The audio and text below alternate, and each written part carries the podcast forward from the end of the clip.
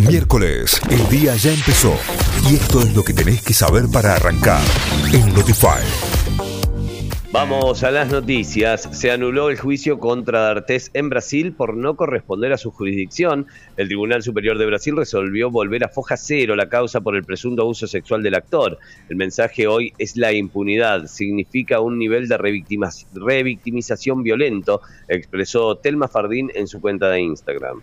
Alberto Fernández concluyó su gira internacional y regresa a la Argentina. Los encuentros que mantuvo con sus pares de Rusia, China y la primera ministra de Barbados apuntaron a tender puentes multilaterales porque, según indicó el presidente, la Argentina apuesta a no ser satélite de nadie.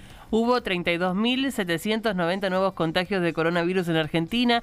En las últimas 24 horas se registraron 284 fallecimientos. La cartera sanitaria indicó además que son 2.493 los internados por coronavirus en unidades de terapia intensiva, con un porcentaje de ocupación de camas de adultos del 48,4% en el país y del 45,9% en el área metropolitana de Buenos Aires.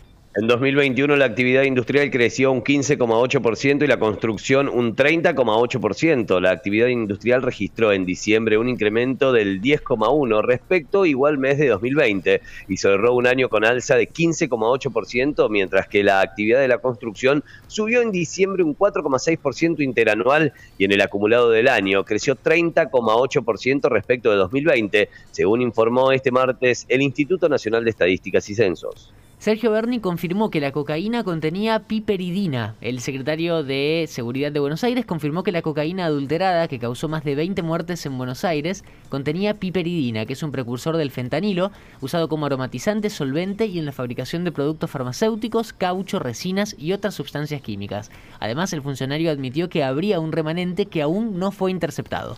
Del Potro dio anoche su última función. En el estadio colmado, Juan Martín del Potro perdió anoche ante Federico del Boris por 6-1, 6-3 en lo que fue el último partido en Argentina y muy probablemente de su carrera. Delpo culmina su carrera con 22 títulos de ATP, incluyendo un US Open en 2009 y una Copa Davis en 2016 y dos medallas olímpicas.